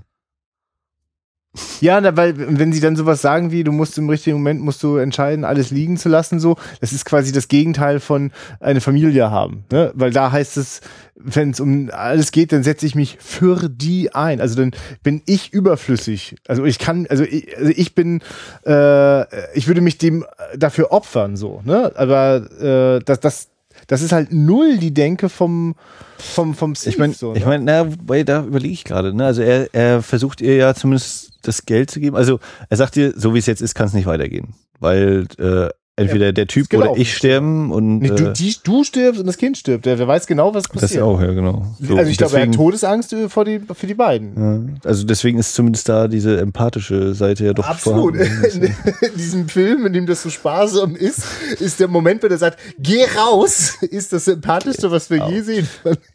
Weil er, meint das wirklich voller Liebe. Also da bin ich ja bei dir. Aber ich glaube, die größten Gefühle oder die größte Gefühlsregung, die ich bei ihm war, wenn, wenn Okla stirbt. Äh, und, äh, wenn er da kurz noch zum kleinen Kind wird und sagt, hey Papi, hier übrigens, das ist meine, Mhm. meine Freundin, habe ich dir davon erzählt, ne? Also wo er, also da finde ich, wird er so zu diesem, diesem kleinen Jungen, der einfach nur Anerkennung möchte. Gefühlt. Also so wie er ihn auch in der Gefängnisszene schon, wenn, wenn er ihn da trifft, wenn er ihn fragt, ja, was mache ich denn jetzt? Wenn, äh, wie soll ich mich denn falten? Und dann kommt einfach der väterliche Rat, lüge niemanden an. Ja. Papa, das mache ich, das mache ich. Und dann dieses, ja, ich habe Angina, ich will nicht hier drin sterben, ich habe keine zehn Monate mehr. Und dann wirkt es so, als James, also hätte James Kahn, Kahn einen, einen, einen Tropfen Regen ins Wasser, äh, ins Auge bekommen. Du, und er hat ein richtiges Problem mit seinen Väterfiguren in seinem Ja. Leben. Da läuft nämlich nichts. Also von seinem leiblichen Vater wissen wir nichts. Äh, der scheint wahrscheinlich auch durch Abwesenheit, hat wahrscheinlich seinen eigenen Überlebenskampf gehabt. Die, die Vaterfigur, die da im Knast vor sich hingammelt, als der, als, als wir, als wir den im Film kennenlernen, ist der eine ganz furchtbare Trauergestalt. Also James Kahn geht ja eigentlich so ein bisschen so hin, so seinen alten Mentor mal so hinter Gittern besuchen so und der ist einfach nur, kannst du mich bitte rausholen, damit ich draußen sterben kann, aber ich bin schon durch. Also der weiß ja schon, oh Gott, das ist, also das will James Kahn Moment gar nicht wahrhaben, dass das so ist und dann wird er damit konfrontiert, dass er da ihm unter seinen Pfoten wegstirbt. Und dann ist das so, da ist nichts. Und dieser Pseudo-Vater-Ersatz, äh, Leo, das entpuppt sich ja ganz schnell auch als Ja. Katastrophe. Und, und James, se- se- also Frank selbst als, als Vater. kann das nicht leisten. Also, was, was wolltest du gerade sagen? Ja, ich überlege, also das ist für mich schon eigentlich auch so dieses traditionelle Bild oder es wird ja nicht so doll ausgeführt, aber wir sehen ja, dass Frank ständig arbeitet und dementsprechend muss ja äh, Tuesday Wells sich wahrscheinlich um das Kind kümmern, wenn sie nicht eine Haushälterin Ja. oder so oder eine Babysitterin, was dann nicht gezeigt wird und deswegen gehe ich auch davon aus, dass sie dann nicht mehr Barkeeperin ist oder Tresenaushilfe. Nö. nee, also äh, so hat er sich das denn schon vorgestellt. Und ganz kurz können sie das halt so spielen. Ganz kurz können die halt am Strand sitzen und äh, sie trägt das Kind und äh, er spielt im Sand. So. Das ist ganz kurz Er klappt. gibt das. dem Kind die Muschel. Und es, es kann aber nicht, also es kann gar nicht gehen, weil in dem Moment, ich meine, weil das scheint ja nicht mal eine Sekunde seinen Gedankengang zu kreuzen. Ich könnte ja mit den beiden zusammen abhauen. Ist kein Thema. Ja, ja, weil, äh, also da würde ich, oder mein Gedanke ist, das wird auch nicht ausgesprochen, ist, er weiß, er wird auf jeden Fall gefunden werden. Und äh, gut, dann ja. wird entsprechend auch sie gefunden und deswegen ist die, besteht diese Möglichkeit gar nicht. Das wäre das eine. Oder, was ich vorhin ja meinte, eigentlich ist dieses Ende des Films ist eben das, was er schon erzählt, was ihm im Knast passiert ist. Er ist dran und er nimmt sich jetzt die, die Eisenstange und äh, stellt sie entgegen. Und das macht er alleine, das kann er nicht Ja, mit nur irgendjemandem der zusammen machen. Unterschied wäre, im Knast war er 20 äh, und Ja. hatte keine Familie. Mhm. Jedenfalls keine eigene. Und jetzt? Äh, es ist.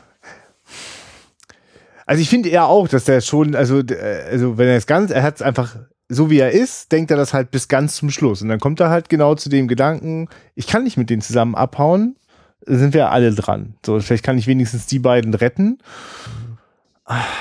Also wäre jetzt zum Beispiel die Frage, ne, wenn er da ins dunkle Nacht geht, naja, kann er jetzt doch zu ihr zurück? Ja, ich, ich glaube halt nicht. Ich glaube, das ist. äh, Andererseits hat er, glaube ich, auch keinen Kontakt mehr.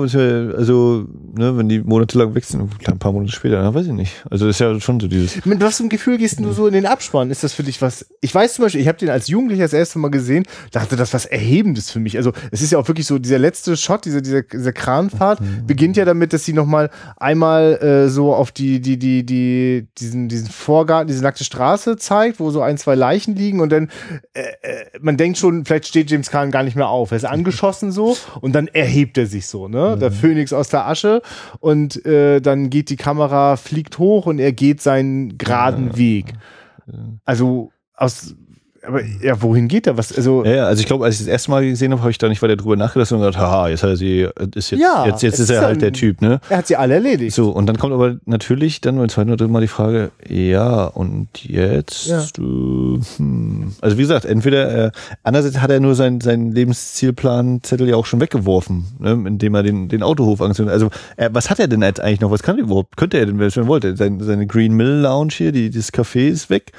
Der, der Autohandel ist abgefackelt. Äh, er kann ja wirklich nur jetzt irgendwie, was, untertauchen oder, ja, oder von null anfangen irgendwas. Irgendwie. Ja, ich meine, das ist auch so ein uramerikanisches Bild. Äh, da kommt Michael Mann ja auch nicht dran vorbei. Ich weiß gar nicht, ob du diese Searchers kennst. Aber wahrscheinlich ist dir dieses Schlussbild schon mal begegnet, was ja auch in ähnlicher Form auch das Startbild ist.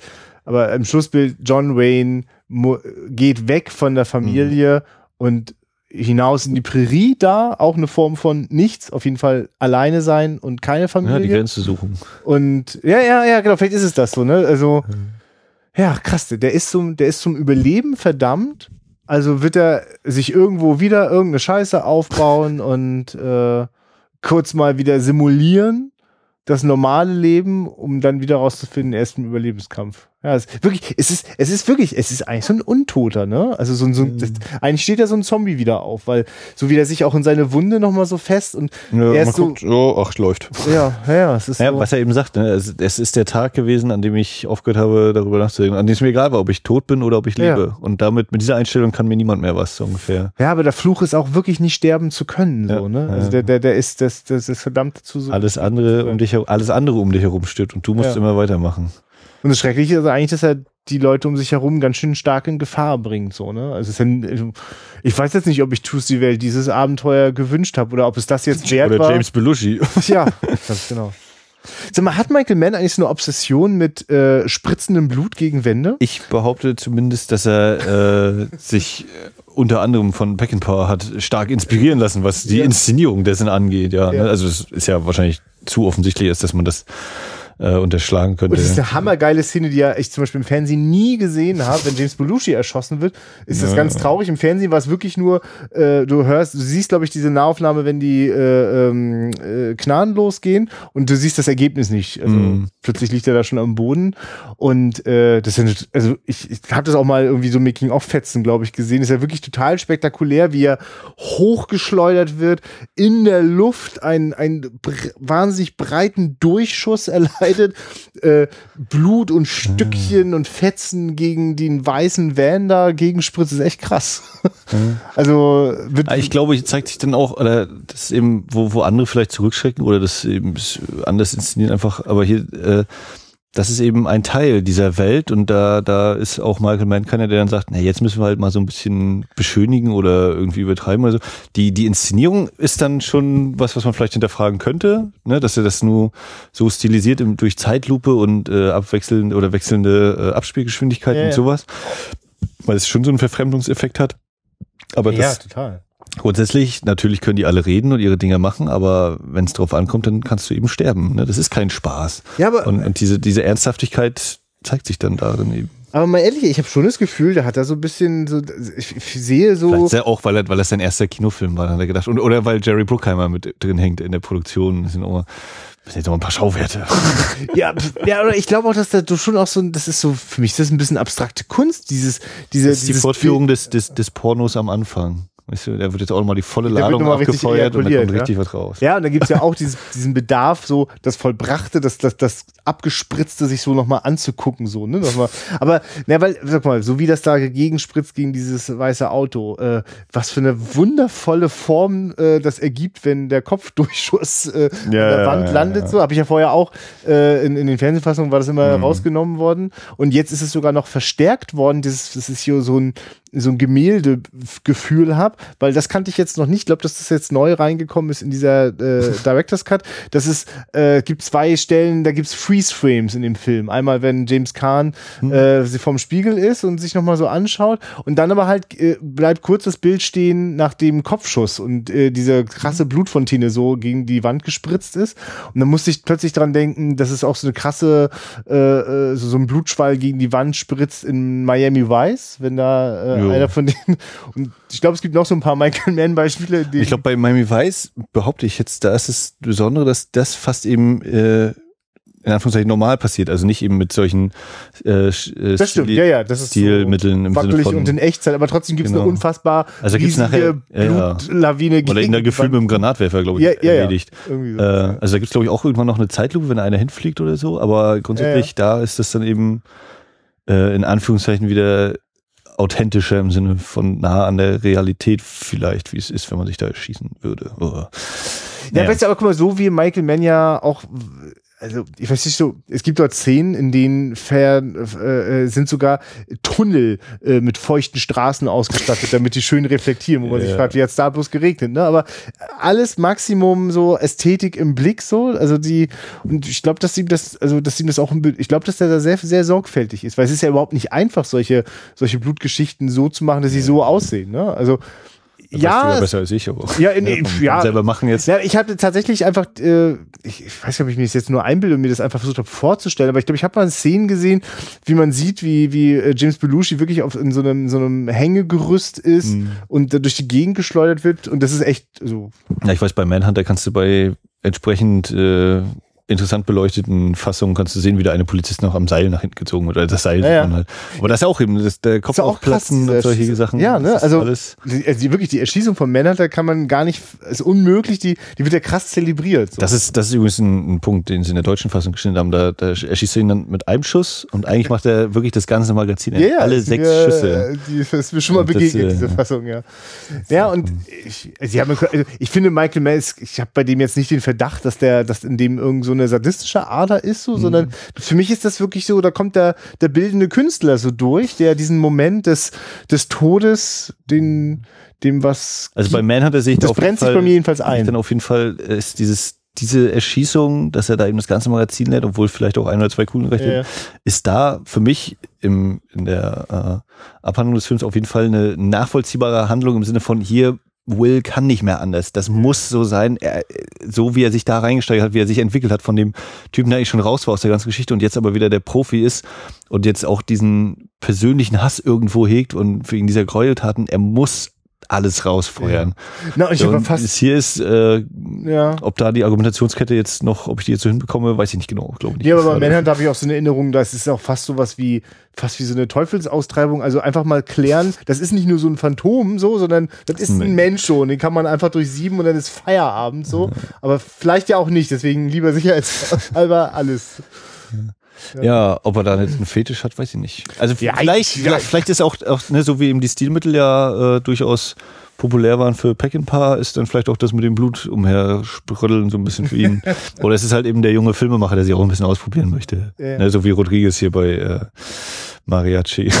Nee, klar, weil, weil Peckinpah hatte, also bei Peckinpah ist ja nicht das, äh, äh, das Spezielle, dass es quasi äh, viel Blut und dann Zeitlupe spritzt, sondern dass es äh, eine Choreografie gibt. Also wie das montiert ist und wie äh, die Szenenabfolgen auch, auch im Spiel, in den äh, Bewegungen gestaltet sind. Und das passiert halt hier auch. Also die, äh, diese Szenenfolge habe ich ja wirklich schon, ey, also habe ich, also ich finde das einen sehr spannenden äh, Schlussmoment, wenn es ganz still ist, bis auf ganz, ganz, ganz wenige leise Geräusche und James Caan. Interessant, ne? Das, bei, bei dem Einbruch ist plötzlich nichts mehr zu hören. Also die ganze, die ganze Zeit haben wir immer wieder Musik und dann, da ist sie weg und wenn dann eben die, die Konfrontation losgeht, dann setzt die Musik wieder Ja, ein. ja. Das ist auch so ein Punkt. Ja, vorhin ja. vorher, ne, diesen irren Lärm von dieser ganzen Schweißerei Ja. und so.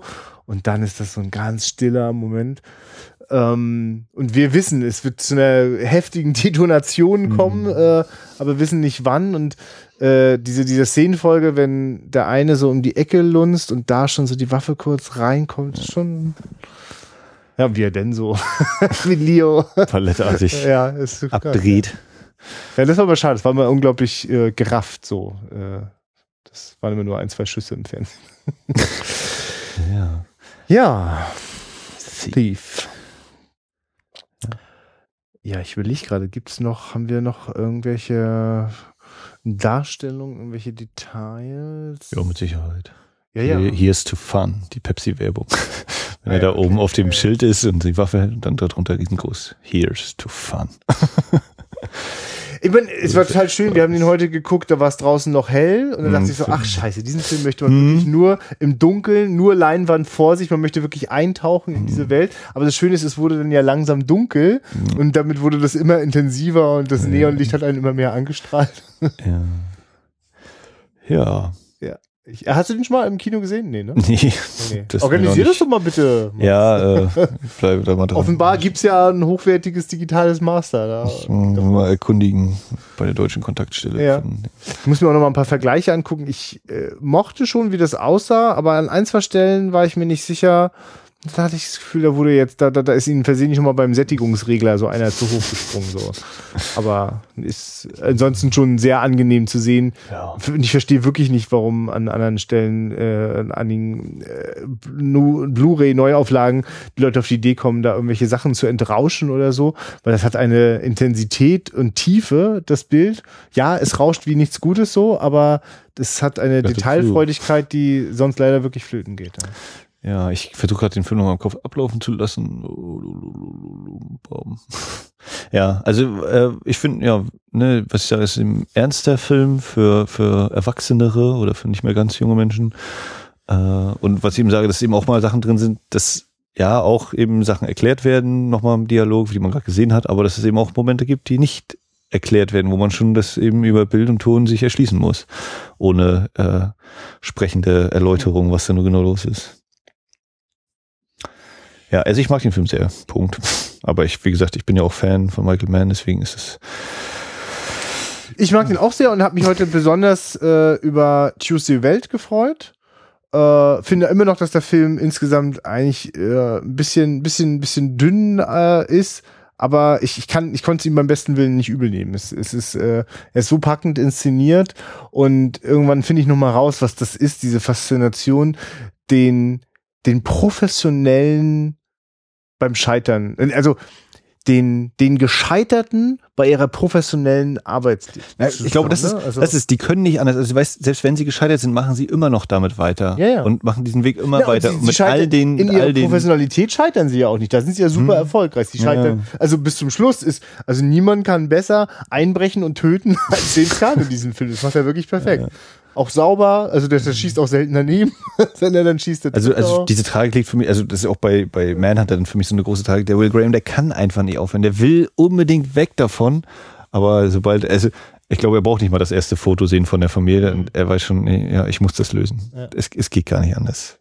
Und, und das ist eben dieses, ne, als wenn sie sich äh, in, irgendwo einschließen würden und äh, Augen zu und alles. Nein, sie würden trotzdem einfach weitermachen. Einfach nur, weil das ist es, was sie, was sie machen. Anders, anders können sie nicht sein. Ich meine, das ist ja eine menschliche Kraft, ne, dass man sich sozusagen so stark in- für was begeistern und reinsteigern kann oder dass der Überlebenswille so stark ist, dass man selbst die unglaublichsten Hürden überwinden kann.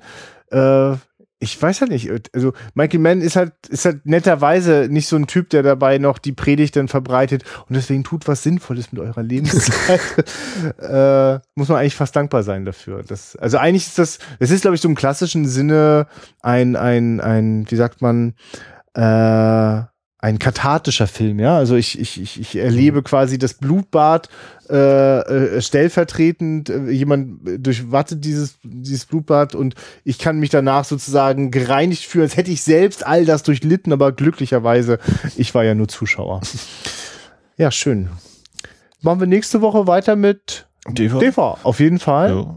Ich guck mal, ich habe mir irgendwie das ist ja gar nicht möglich, ne? Weil es gibt ja jetzt schon äh, völlig überraschend schon den ersten Verbotsfilm schon diesen Monat äh, im Kino anzuschauen. Ja. Aber du arbeitest eigentlich an dem Tag? Ich habe frei so. und habe auch schon überlegt, ob wir da nicht irgendwie. Habe ich mir ganz schön doll auch schon gedacht. Und von mir aus sitzen wir auch mit einem extra Stuhl in der ersten Ja. Reihe. Ich kenne da nichts. In der Feuer, auf der Feuer. Ja. Also mal schauen, liebe Leute, wir verraten noch nichts, aber äh, eins wisst ihr, nächste Woche gibt's wieder die nächste Eva Folge. Verbotsfilm. Äh, und solange könnt ihr uns bei Facebook liken, auf wiederaufführung.de vorbeischauen und Kommentare hinterlassen. Äh, könnt uns bei Patreon unterstützen, wenn ihr möchtet. Ihr könnt bei der OFDB äh, die, das, das äh, wunderbare fünf, fünf Scheiben Ultimativ-Fassungs-Set euch zulegen äh, von Thief. Und ihr könnt natürlich Filme gucken und dabei Spaß haben. Na, also, wenn ihr das nicht tut, wenn ihr diesen Podcast hört, dann macht ihr, sorry, dann müsst ihr aufhören, diesen Podcast zu hören. Auf Wiederhören. Bis nächste Woche.